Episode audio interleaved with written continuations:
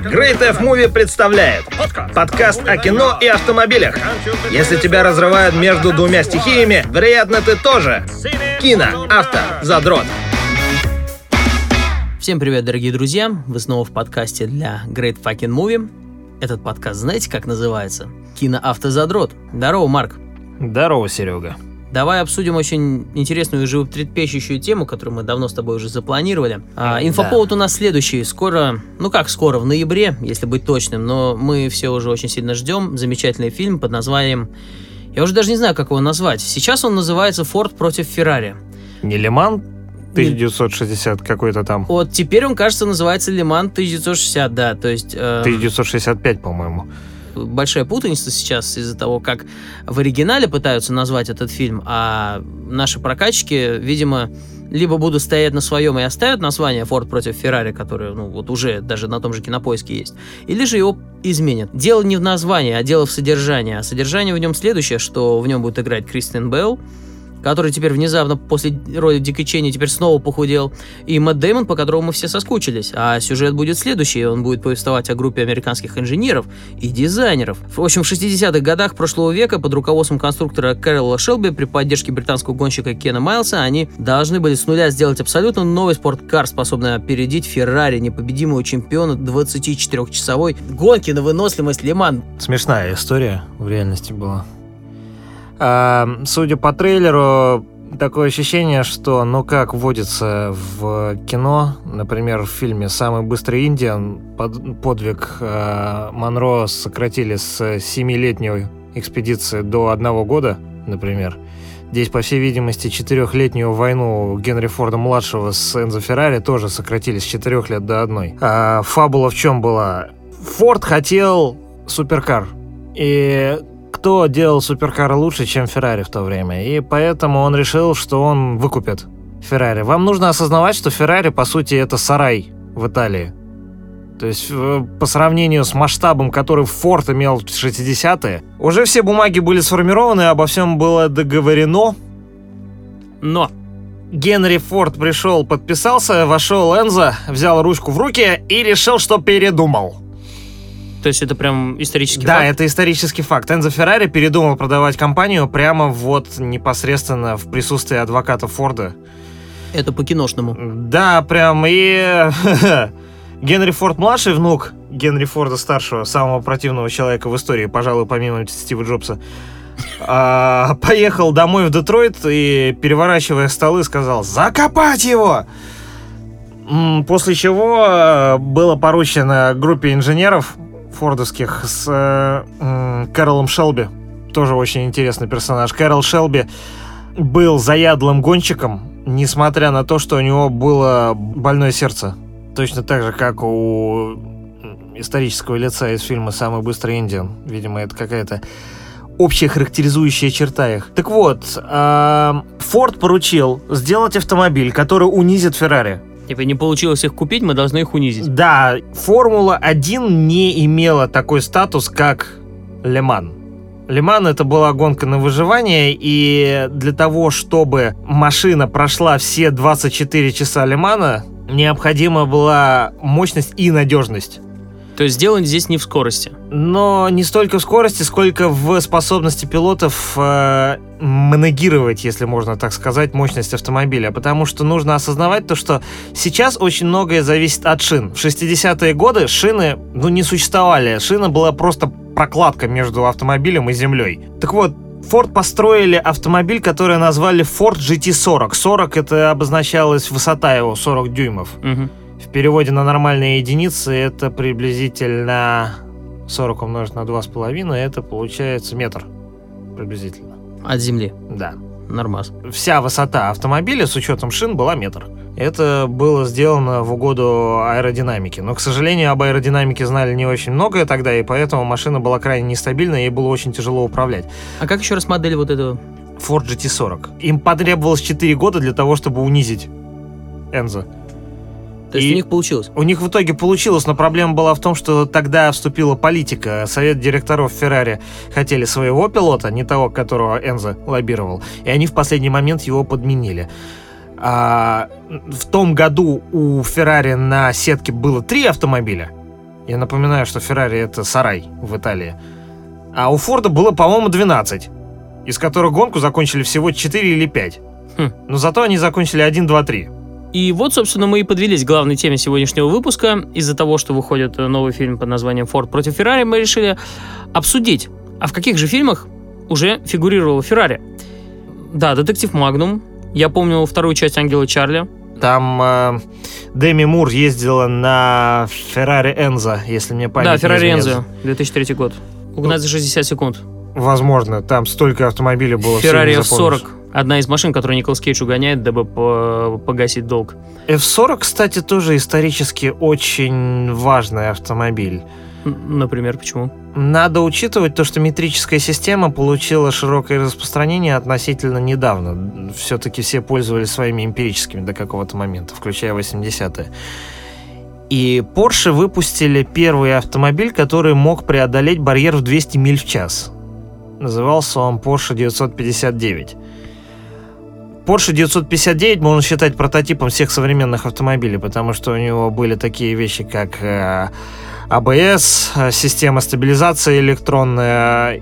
Очень умный автомобиль был, он знал все о том, что в нем происходит. У Билла Гейтса, кстати, такой, чтобы было понятно. Красиво жить не запретишь. Да, но Ferrari выпустили F40 и заявили, что он разгоняется до, до 201 мили в час. Что было правдой? Вполне возможно, они итальянцы, никто не проверял тогда. Да Не было таких дорог, чтобы проверить. Да. Да-да-да. Максимальная скорость автомобиля это мало чего имеет значение. Да, надеюсь, того человека, который это проверит. Да, ну вот, кстати, Ferrari 308 GTS в э, фильме GoldenEye, да? Злодейка Ксения управляла. Да. GTS. 300, Ferrari 355 GTS. э, 355 GTS, да. Да, Ferrari 355 GTS, э, GoldenEye, да. Также этот автомобиль был в фильме «Скала» с Николасом Кейджем. Но вот 355 GTS характерен еще тем, что это один из неправильных Феррари, скажем так. Почему же? С 70-х годов большая часть Феррари, как известно, среднемоторная. Это когда двигатель находится за водителем и пассажиром, но еще перед задней осью. И традиционно у них были 12-цилиндровые моторы. Как бы V-образные, но как бы плоские. Долго объяснять. Ну а чем плохо-то? Э, У 355 GTS был 8-цилиндровый мотор. Да, то есть те, кто считали, что чистокровный Феррари должен быть 12-цилиндровым, считали, что у них скоммуниздили треть мотора. Отобрали в скорости, что ли? Да нет, в том-то и дело, то что не обязательно чем больше цилиндров, тем лучше. Потому что очень много физических факторов происходит в двигателе, которые могут компенсировать отсутствие объема или отсутствие физического количества цилиндров. Тот же самый Ferrari F40, который ставил рекорды скорости для серийных машин, обладал мощностью в 478 лошадиных сил и 577 ньютон-метров тяги что по современным меркам относительно немного. Шестицилиндровые моторы способны развивать без потери ресурса подобные мощности. И вообще имидж Феррари как быстрой машины очень сильно зависел до недавнего времени от наглости водителя, на самом деле. Как, например, э, помнишь, фильм был «Выходной Ферриса Бьюлера»? Да, был такой, это э, подростковый фильм 80-х годов. А, да. Ferrari 250 GT Spider, Калифорния. переднемоторная модель, произведенная в 60-х годах, но обладающая трехлитровым 12-цилиндровым двигателем, который производил что-то порядка 300 лошадиных сил. Сам автомобиль еще, кстати, выглядит так э, немного футуристично, как вот именно... Вот такие 60-е, 60-е, когда на него смотришь. О, это потому Ну, что то есть его, это вот прям... его ну, спроектировал Пининфорина. Вообще, можно сказать, что итальянские машины самые интересные, откровенно говоря, или произведенные на свет итальянцами. Например, а, Пининфорина занимался, по сути, всеми Феррари до, не соврать бы, 90-х, по-моему, годов. Пининфорина очень часто сотрудничал с Феррари. До сих пор, да, его дизайнерское ателье производит Мгм. эскизы новых Феррари. Из-за чего, за редкими исключениями, например, как Ferrari Mondial Daytona и F50, Ferrari всегда выглядит актуально вне зависимости от того, в какую временную эпоху он существует. Собственно, по-моему, 250 GT который фигурировал в фильме «Выходной Ферриса Бьюлера», на данный момент отчасти из-за дизайна стоит что-то порядка 30 миллионов долларов. Это один из самых дорогих автомобилей в истории сейчас. А... То есть из-за того, что теперь это уже ретро, то есть их, видимо, мало, они на Да, даже дело не в этом. Дело в том, что э, способ, которым его производили, Пенинфорина выбивал кузова вручную по деревянным макетам из алюминия. То есть люди ручками работали. Да, из-за этого каждый Феррари, произведенный в 60-е и 70-е, по сути, был уникален, потому что его делал мастер, и каждый день у него могло быть разное настроение. Наверное, зависело от того, какое жена спагетти подала на днем ранее. Сразу вспоминается это из бойцовского клуба. Тарелки с легкими неровностями, дабы служившие доказательством того, что их сделал честный туземец. Также и здесь. А, что я знаю про фильм «Выходные Ферриса Бюллера», ну, вот эта вот модель э, Ferrari 250 GT Spider California, Внимание к этой модели было приковано не в связи со съемками этого фильма, а в связи со скандалом, который произошел во время съемок. И скандал был между кинокомпанией и концерном Ferrari. Дело в том, что создатели киноленты использовали в фильме не оригинальный легендарный автомобиль, а всего лишь его реплику. И Ferrari это так взбесило, что они в итоге подали в суд. Вот. И кажется, даже его выиграли. А, Феррари любит так делать. Помнишь? Хотя сериал... вот кто поймет? Ну вот кто поймет? То есть, если бы они не обратили на это внимание, знаешь, типа, то никто бы и не понял. Опять же, я любитель. Это я бы не понял, что это дело реплика. принципа. Это дело принципа. Если... О, мы итальянцы, тот это наша реплика. То, что, тот факт, то, что в фильме фигурирует а, репродукция реально существующего автомобиля, который стоит в разы дороже, это большая проблема так как это означает то, что потенциальный клиент может избрать репродукцию, раз она существует в такой типа детальности. меньше денег заплатят? Мы живем в эпоху пост копий. Вспомни, сколько фальшивых айфонов было, ну, блин, лет 7 назад, наверное. Честно говоря, не знаю, но, наверное, много. Ну да, их было очень много. Ну, Тут я напоминаю, фильм вышел в 86 году, поэтому немножко другое время, но, видимо, нравы не меняются. А, в 86 году этому автомобилю уже было 25 лет, он уже входил в статус Он уже был ретро-классиком. Антиквара. Антиквар, да, более правильное слово. Да, он уже ходил в статус антиквариата, из-за этого была проблема. Ну, я считаю, итальянцы могли бы, конечно, и не беситься, если честно. Может быть, это был рекламный ход. Ну, это... Феррари обожали так делать. Допустим, Энзо Феррари обожал сериал «Майами Вайс». Да, кстати, и как раз в телесериале «Полиция Майами. Отдел нравов» тоже ведь присутствовал автомобиль Феррари, я не ошибаюсь? характерно, не характерного для Феррари белого цвета. Да, Феррари да. 365 GTS и Феррари Toyota Spider 4. Дайтона. Дайтона, простите. Да, Дайтона это трасса в Соединенных Штатах. Я не всегда понимал, кстати, почему, видимо, Феррари считал, что у него достаточно много клиентов в Соединенных Штатах, раз он называл машины Дайтона, Калифорния. В честь Филадельфия. Ну, ну ладно, ну это уже была бы, была бы крайность.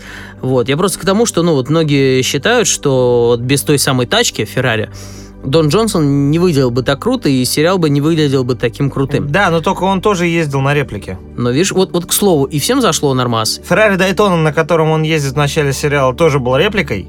Феррари тоже подали на них в суд, но взамен они предоставили две настоящие тесторосы белые.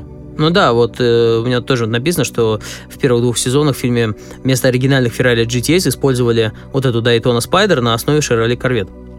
Но... И всем норм было. Эх.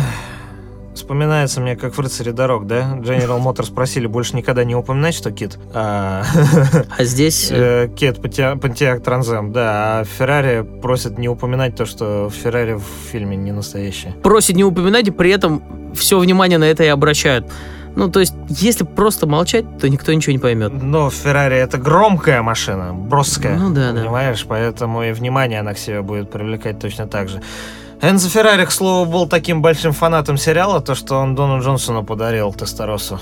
Ну, блин, Дон Джонсон реально много сделал для того, чтобы продать кучу этих Феррари, потому что вообще, я считаю, Дон Джонсон сделал две ключевые вещи в сериале «Полиция Майами. Отдел нравов». Первое, это он ввел моду на, на свободные светлые костюмы, которые нужно носить с белой майкой. а не с рубашкой. Внезапно все такие, о, окажется, в Майами можно ходить в костюме, но при этом не в рубашке, а в майке. Которая почему-то, кстати, никогда у него не потела, что выглядело очень круто. Вот. А вторая вещь, которую он сделал, да, он гонял на шикарном Феррари, который... В 80-е американцы любили тратить деньги, скажем так, и я уверен, было куплено вот именно на фоне популярности телесериала куча этих автомобилей. Ну, в общем, круто, потому что люди приходят в салон и говорят, я хочу тачку, как у Дона Джонсона в «Полиции Майами». Примечательно, кстати, что этот сериал у нас вышел только в 95-м году, а сериал вообще закончили снимать в 90-м. Вот, то есть мы немножко с запозданием все это дело увидели, вот, но я уверен, люди, которые в 90-х имели деньги, тоже я почти уверен, то, что в России наверняка первый Феррари тоже не раньше 95-го появился. Вот что-то мне подсказывает, знаешь? Ну, не, ну понятно, понятно. Ну, в общем, грубо говоря, хорошо, что наш зритель увидел сериал тогда, когда, в принципе, хоть кто-то мог его себе, наверное, позволить. Также я наткнулся при подготовке к сегодняшнему подкасту на, значит, фильм, который я не смотрел, может быть, ты его видел. Он называется «Хочу Феррари». 2012 хм. года, индийский фильм. Нет, не смотрел. Вот, я его тоже не смотрел, и вот информация о нем только такая, что там присутствовал автомобиль Ferrari 430, 2012 год. Вот. И написано, что индийская кинолента завоевала огромную популярность во всем мире, не только за счет сюжета, сценария, игры актеров, господи, я теперь уже хочу посмотреть, но и благодаря тому, что ключевую роль в киноленте сыграл автомобиль Ferrari 430. Причем вот он как-то выглядит довольно так как-то футуристично, это потому что тоже Пининфорина. Да, надо, надо посмотреть. Феррари что... 430 отличный автомобиль на самом деле. Он э, первый Феррари, который можно назвать, наверное, надежным для начала. То есть, так, стоп, секундочку, а все остальные что, ненадежные? Но помнишь сериал... Капсула смерти. Помнишь сериал Арчер? Угу. Да, как... Один из моих самых любимых мультсериалов, который я всем советую, друзья, обязательно посмотрите.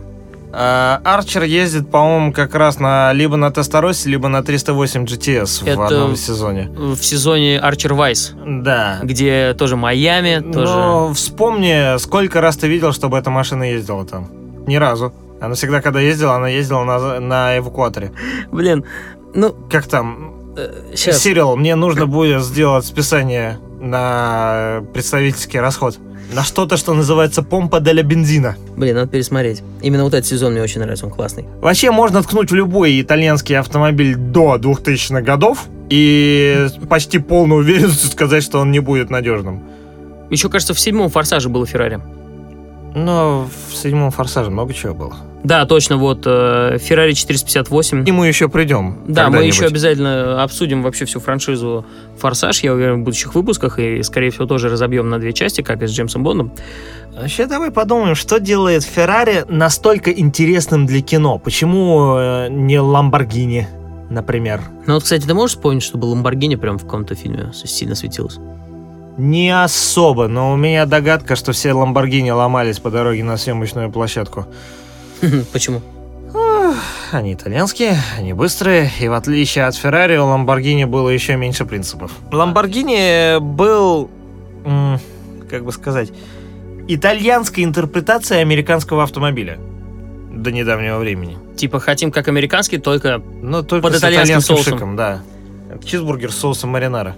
Это, это цитата из славных парней, когда, типа, буду доживать свою жизнь как чмо. Когда приехали, я заказал себе спагетти с соусом маринара, а получил макароны с кетчупом. Вот, походу, они попытались э, сделать э, из макарон с кетчупом нормальные автомобили. Феррари всегда узнаваем, да? Ну, Феррари, ну, слушай, я говорю, мне кажется, дело в том, что их маркетологи просто раньше других э, пронюхали тот факт, что если на протяжении поколений пиарить спорткар, красный спорткар, образ красного быстрого автомобиля, из поколения в поколение пиарить в фильмах, это да, уже это аукнется. Есть поверье, да, что красный автомобиль быстрее. Да, вот, вот типа как какая-то красная молния, какая-то вот какие-то ассоциации, да, то есть у тебя. А ведь реально не вспомнишь ничего другого красного. Да, и поэтому вот мне кажется, этот ассоциативный ряд вот именно благодаря работе маркетологов еще э, с черти каких лет. Вот, например, э, помнишь, был такой фильм «Гонка» 2013 года? Помню, конечно. Вот. Э, действие фильма происходит в 70-е годы прошлого века. Ники Лауда и Джеймс Хант. Да. Да, золотое время э, гонок Формулы-1, и все события фильма основаны на реальных событиях. И там вот как раз примечательный вот этот автомобиль Ferrari 312 B3. То есть, несмотря на то, что действие происходит в 70-е годы, там автомобиль уже выглядит футуристично, красиво, реально он как такой, знаешь, мини-космический корабль. Все говорит о том, что уже тогда они задумались не только о скорости, но и о стильном дизайне, потому что, опять же, ну, 70-е у меня ассоциируются именно с этими вот этими тяжелыми американскими автомобилями. Феррари и вообще итальянцы идут по другому, получается, пути. Либо обтекаемая форма, либо это какая-то вот такая приплюснутая, но похожа на маленький космический корабль. То есть они уже закладывают идею того, что наши автомобили другие, они, во-первых, быстрее всех и футуристичнее всех. Но Феррари могли заявлять, что они быстрее всех, потому что Феррари делал невозможное. Он опрокидывал гигантов, работая из э, небольшого здания в Маранелло. Феррари доминировал в гонках э, Формула-1, он доминировал в гонках э, на выживание Лиман. Кстати, э, в фильме «Лиман» 1971 года присутствовала же как раз вот Ferrari 512S. Считается одним из лучших фильмов про знаменитые 24-часовые гонки «Лиман». И в этом фильме два ключевых автомобиля, которые сражаются на треке. Это Ferrari 512S и Porsche 917. И вот обрати внимание, опять же, на такой же футуристичный э, вид. Невозможно автомобиля. представить компанию, у которой больше врагов, чем у Феррари. Феррари вздорили с Ламборгини. Все, по-моему, знают эту историю. С Фордом вздорили, с Ламборгини вздорили. Слушай, ну да. Ламборгини подошел... Успех он, не он, же, прощает. он, же, он же тракторами занимался. Что Ламборгини? Ламборгини тракторы производил. Изначально или вообще? Вообще. До сих пор производит Я тракторы. этого не знал, например. Не, Ламборгини традиционно производит тракторы. И он э, в 60-е подошел к э, Энзо. У него была какая-то критика в адрес Феррари, на котором он ездил. На что Энзо ему ответил то, что так подстрой свой автомобиль. Что он и сделал. И создал первый суперкар в мире. Э, Lamborghini Miura. Суперкар характеризуется... Да, что такое суперкар, вот, вот определение? Традиционно суперкар это машина с большим объемом мощности, средним моторным расположением двигателя. Это когда, я как уже упоминал, двигатель находится за водителем, но еще перед задней осью. Угу. И низким аэродинамическим профилем. Также предпочтительно, если в суперкар очень неудобно залезать. Если в суперкар садиться удобно, то это неправильно суперкар. То есть ты, да, ты сначала должен заморочиться, сесть в какую-то такую капсулу, чтобы, видимо, это тоже, наверное, маркетинговый ход, чтобы ты почувствовал, что ты не в обычный автомобиль садишься. Ты в этом автомобиле не девушку при- будешь катать. Девушкам, наверное, было бы как раз проще залезть в суперкар, потому что в суперкаре любому лицу выше пятиклассника ростом уже некомфортно, особенно в те времена было. Итальянцы все маленького роста, ты хочешь сказать? Нет, итальянцы просто делали автомобиль не для пилота и не для водителя. Они делали автомобиль, чтобы он шикарно выглядел. Понятно, а что Но там? а там? гонщики по большей части реально небольшого роста. Посмотри даже на современных. Льюис Хэмилтон, Себастьян Феттель, который, кстати говоря... А, Себастьян Феттель, по-моему, на Феррари как раз гоняет. Ну, я думаю, мне кажется, надо уже э, вспомнить, разумеется, из- известный телесериал, да, который мы уже упомянули, это «Детектив Магнум». То есть э, в нем Феррари прям, ну, мне кажется, вот одно из лучших отождествлений именно вот сериальной культуры, это вот именно Ferrari 308 GTS, на котором гоняет э, Том Селек со своими клевыми усами. Один из самых скромных Феррари, если так подумать. Потому что... Но ты- выглядит он, кстати, не, не то чтобы скромно, довольно даже стильно. Да, но просто В фильме нужно- «Лиман» более скромный фильм, э, более скромный автомобиль, мне кажется. В фильме «Лиман» гоночный 71. автомобиль. Гоночный автомобиль, вот этот такой приплюснутый. Но гоночный автомобиль, а это дорожный автомобиль. Ты их не сравнивай. Это В чем проявляется его скромность, на твой взгляд? в размере. Феррари традиционно широченный, и э, на самом деле, если посмотреть... Может быть, Том Селлек просто настолько гигантский, то, что он Ну, кстати, делает Феррари высокий. Он 380 высокий, GTS маленьким по сравнению с собой. Но, как я уже упоминал, у 308 GTS был э, 8-цилиндровый двигатель, в отличие от 12-цилиндрового, который характерен был для Феррари в, то вре- в те времена. Он был более приближен, что ли, к актуальным дизайнам времени. Ты несколько раз упоминал, что Феррари всегда выглядит футуристично. Ну да, они, они, видимо, я говорю, их маркетологи реально молодцы. Они заранее поняли, что, Да, но Отличие. 308 GTS совершенно очевидно можно приземлить в 80-е. ну, видать, к 80-м годам они решили приблизиться к потребностям обычного человека. Но э, обрати внимание, что эта логика на них работала сколько? Ну вот э, 308 GTS явно принадлежит к 80-м. Тестороса. Ну, 8 Это лет прям- шел сериал. С 80 по 88 Мгм. 8 лет точно народ покупал Феррари, как пирожки горячие по утрам. Ну, не уверен. Есть даже шутка, то, что Феррари больше зарабатывает на кепках, чем на автомобилях. Слушай, как и любой фильм, на самом деле не зарабатывает крупный. Зарабатывают на игрушках, на тетрадках, на... Ну да, старина Джордж. Джордж Лукас научил нас. Он дал нам орудие, Здравствуй, Джордж. спустил огонь. шарик?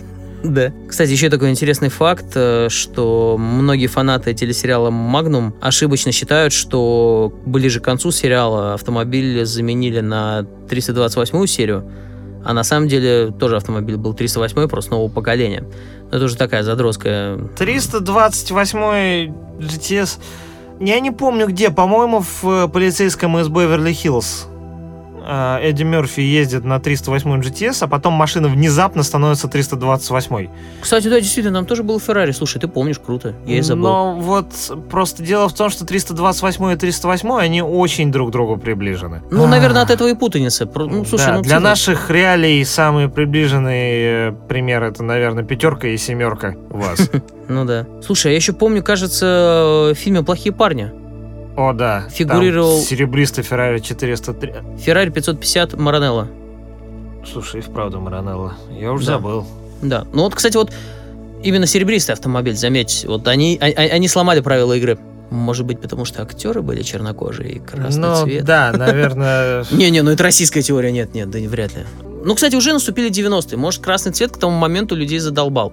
Это мы еще тогда не родились. Ну, не, ну мы уже родились, понятно. Но, может быть, это был такой эксперимент. Просто странно. Серебряный Феррари выглядит, кстати, как Я давно мне, не так видел круто. Феррари в кино, кстати, в новом. Ну вот поэтому мы так и ждем новый фильм с Кристианом Бейлом. Нет, я имею в виду новые Феррари. А, новые модели Феррари? Вот, Слушай, э, эм, 360 я помню, Феррари фигурировали 430 а вот 458 и 488 в новых нет. фильмах ты имеешь в виду? Да, в новых В фильмах. каких?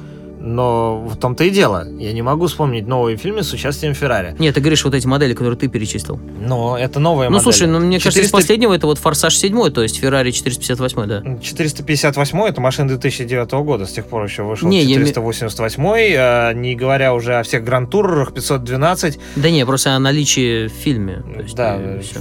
Бедный Ferrari FF вообще нигде не фигурирует, если только в заднем плане где-нибудь не промелькнул. Ferrari э, стали надежными и потеряли как-то, видимо, часть романтики своей. Ну, понятно, что кино делают не маркетологи, но они прикладывают к этому руку. И мне кажется, как раз в новом фильме э, про гонку, вот, ну, соперничество между Фордом и Феррари, они как раз именно будут давить на ностальгию. То есть времена, знаешь, такой образ будет создаваться времена, когда мужики рисковали собой, когда никто не думал о безопасности, главное было победить. Но, То есть- знаешь, 60-е годы было время, когда ты мог в Фиат залезть, и ты уже рисковал жизнью. Да, я просто к тому, что слово безопасность теперь как бы, ну, то есть ты вдумайся, нам рекламируют небезопасное вождение. Нам его продвигают Это, как, кстати, как странно, героизм. Да, это действительно странно. То есть это героические мужики, которые, да. А помню, в первом выпуске с тобой обсуждали тему, что, а в общем-то, скучно обсуждать и смотреть на автомобили вот эти, которые вот э, шагают в будущее семимильными шагами. А, то есть, да, вот- Если только их не вытаскивают из их зоны комфорта. да, скучно смотреть на безопасные автомобили. Ну вот в сущности, вот вдумайся. Нам круче смотреть, когда мужик, э, знаешь, вылетает, как Николас Кейдж в скале, просто отбирает у мужика тачку, садится, не пристегивается, давит на газ и расфигачит его об э, трамвай, кажется, если я не ошибаюсь. То есть нам интересно На смотреть на, трамвай, на да. небезопасное вождение. Это просто забавно, как... Вообще, это, кстати, ты мне, ты мне рассказал, помню, мы сидели как-то в кабаке, и нам вместо футбола включили гонки. И ты сказал, знаешь, Серег, зачем люди смотрят гонки? Ради аварий. Ради аварии, да, то есть мы сидим и ждем, когда кто-то навернется, то есть я вот к чему, вот ты просто задал вопрос, потому что почему ты не видишь современные Феррари в новых фильмах, они безопасны, на них скучно смотреть. Самые известные гонщики в истории Ники Лауда, Колин Макрей, Джим Кларк, Айртон Сенна они все, по сути, да, они были epitome -ой небезопасности. Помимо, пожалуй, Джима Кларка. А он? А, Джим Кларк, э, он к Феррари никак не относится, но он был характерен тем, что у него машины всегда выглядели как новые. Он, кстати, был пилотом Форда и Лотуса. У него всегда машины после разбора были как новые, и его убило... Его убил просчет. Он погиб э, Он погиб, к- вот потому что... во время прям гонки он погиб? Во время гон... э, да, во время Формула 2 или Формула 3, я сейчас не вспомню. Он э, потерял управление из-за того, что одной, одна из шин резко потеряла давление. Но я к чему? Это не было редким событием тогда. И... Типа, ну, shit happens. Ну да, лучшие гонщики в истории гибли из-за механического повреждения. То есть процентное появление которого прям, ну, вот Ну мало. да, те, кого история запомнила, они были рисковые парни. Эртон Сенна, допустим, а, характерно по поводу него то, что его машина, как описывали очевидцы, плясала. Плясало. Да. То есть, типа, вот из э, стороны он- в сторону он- ее колбасило или что? Он ездил, он не мог ехать по прямой, он все время рыскал по трассе. С ним тоже из-за механической поломки, если мне память не изменяет, произошла беда. Колин Макрей, пилот Форда, раллийный, он тоже был очень рисковый, но он совершенно очевидно погиб в момент, когда «Смотрите, как я могу», потому что он разбился на вертолете. Михаил Шумахер, да, тоже Мгм. один из самых известных гонщиков в мире, пилот Феррари в свое время. Он, э, он не погиб, но он остался калекой как раз потому, что он рисковал.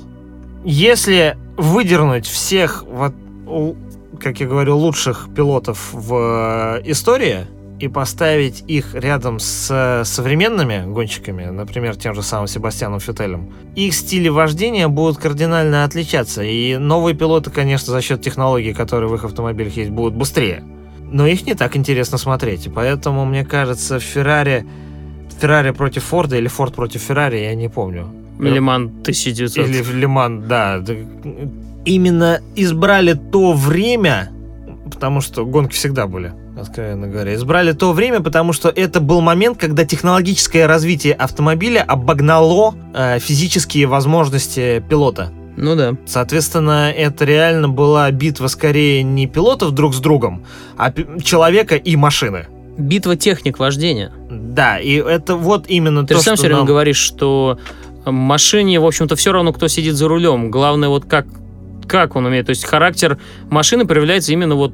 То есть здесь уже 50 на 50. 50% машины, 50% человека. Это какой-то совместный базис. Причина, по которой гоночная машина не ездит по дорогам общего пользования, по большей части, потому что для того, чтобы воспользоваться их полным потенциалом, нужно напрочь быть... Запикаешь потом. Ебнутым на голову. А, Потому что гоночная машина требует агрессивного отношения к себе. То, что дорожный автомобиль, по сути, не будет терпеть.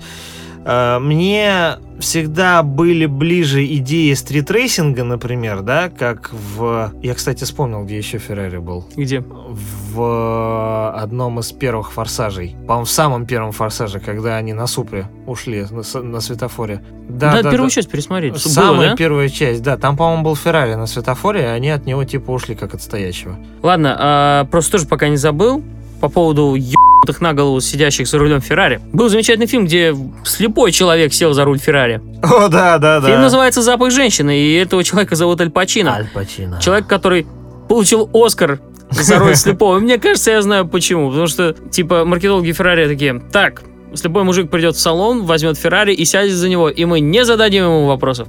Ну, конечно же, типа, там взял его вот этот вот помощник, да, Феррари Мондиал. Т. Т это означало тарга. Тарга. Тарга это не полный кабриолет, когда заднее ветровое стекло все еще присутствует, но крыша отстегивается. Ну да, и вот именно одна из ключевых сцен фильма, это когда Фрэнк Слейт и Аль Пачино сидят, и в итоге Аль Пачино, по сути, получает такой какой-то невероятный кайф. Кстати, очень интересный момент. Незрячий человек ощущает мощь машины, ощущает ветер, и, следовательно, ощущает, наверное, тот же... это Что как это раз такое? гоночная генетика Феррари проявляется. Что отличает суперкар от просто быстрой машины, да? А, Что? Построить у суперкаров не заоблачные цифры по мощности. Они в основном ограничиваются, даже современные, 600-700 лошадиных сил. Цифра, которую можно снять с дорожного мотора совершенно запросто, которая будет гораздо меньше. Но конструкция собрана таким образом, то, что водитель чувствует задницей характер автомобиля. В том плане то, что э, вся вибрация тонко настроена, чтобы ты чувствовал, как двигается каждый узел подвески для того, чтобы знать, что происходит в тот или иной момент. А, всем известная Годзилла Nissan GTR практически любому Феррари в истории может утереть нос э, умелым водителем за рулем. Но проблема в том, что машина делает половину работы за водителя. В то время как Феррари не продает образ жизни, Феррари продает эмоции которые связаны с тем моментом, когда ты сидишь за рулем Феррари. Поэтому все настроено на то, чтобы водитель точно знал, что происходит с автомобилем. В этом как раз и проявляется его душа. То, за что критикуют современные автомобили, это вот это вот наркоз, который они накладывают на водителя для того, чтобы того не беспокоило лишнее. И отчасти, видимо, ненадежный имидж Феррари тоже растет оттуда, потому что, откровенно говоря, непосвященному человеку, когда он чувствует все, что происходит с автомобилем и с подвеской, кажется, что машина сломана. Или она сейчас вот-вот развалится. Да, ну, ну как раз такое ощущение и есть. Феррари задержался в общественном сознании именно за счет того, что он продает эти эмоции. Он продает эти эмоции не только когда ты сидишь за его рулем, он продает, и в принципе итальянцы в этом преуспели, он продает эмоции, когда ты его видишь. Ты когда видишь э, газированный напиток, темного цвета с красной оплеткой. Ты о чем мгновенно? Ну думаешь? да, да, да, понятно. Ты думаешь о том, что ты, ту, во-первых, тоже хочешь, и о том, что это лучшее на рынке, что может тебе предложить. Также и с Феррари, да. Оно она, она просто проезжает по улицам Москвы, и, в принципе, по улицам Москвы частенько их можно увидеть, потому что состоятельных людей здесь больше, Да, чем грибов после дождя. 458 и 488 особенно. Да, и они когда проезжают мимо, ты такой, вау, круто. То есть э, даже я, будучи человек, который не водит, не умеет водить, даже я чувствую, что, наверное, это реально круто. Хотя трафик сейчас огромный. То есть, действительно, они продают, а- они продают эмоции, и, наверное, я думаю, наверное, мы сейчас подведемся уже к финалу, в том, что когда ты видишь Дона Джонсона в полиции Майами, когда ты видишь детектива Магнума за рулем Феррари, ты чувствуешь этот самый момент. Сериалы снимались черти когда, но момент ты, ты, ты, ты прекрасно чувствуешь момент триумфа героя. Что несмотря на то, ш- какие беды с ним не, не происходят, тачка у него клевая, и вопрос с тачкой уже решен. Да. Ты точно знаешь, что, что он оборачивается и смотрит на машину, когда идет домой. Да, да, да. Кстати, да, надо бы снять какую-нибудь такую киносцену, где мужик просто ставит машину в гараж и просто не может э, от нее отойти, просто потому что он там только сегодня купил и все. Что хочется сказать? Наверное, когда мы все-таки дождемся фильм под названием, как, как бы он ни назывался, про. Форда против Феррари. FPF, давайте называть его. Да, FPF, вот. да, я думаю, мы словом эмоций не то, что типа мы хотим себе Феррари, а мы хотим быть такими же мужественными людьми. То есть главная идея, мне кажется, именно маркетологи ее уже, наверное, за нас придумали. Феррари управляют мужественные люди. И вот мне кажется, это главное, что мы словим. Да, да. Да, то есть или Феррари управляют ебнутый на всю голову. Но ебнутый это значит и мужественный, потому что смелость без дольки страха, она ну. Дополнительные очки, если у тебя есть усы. Шикарные усы. Шикарные характер- Да, усы, шикарные Рич- усы усы. Ричарда. Шикарные усы характеризовали всегда пилотов э, Феррари гоночных. Что? А кто? Кроме, я кроме Тома Селика, в принципе, ты имеешь в виду настоящих реальных Настоящих пилотов? реальных пилотов, которые Они все усатые? Они все были усатые. Видимо, Вот тебя тебе не брали на работу в Феррари, если у тебя не было шикарных кастинг, усов. типа. У вас есть классные усы? Конечно, у меня есть усы. О, вы приняты. Ваша зарплата 1 миллион долларов кэшем. Я думаю, вы все знаете, какой жест руками сделал Серега только что. Конечно. Ладно. Феррари, пицца, Ламборгини. Да-да, ладно, в общем, э, кучка расистов, один из которых кореец, подводит. Да, мне можно. Кучка расистов заканчивает э, подкаст под названием «Киноавтозадрот», выпуск про Феррари. Увидимся на следующей неделе. Счастливо. До свидули.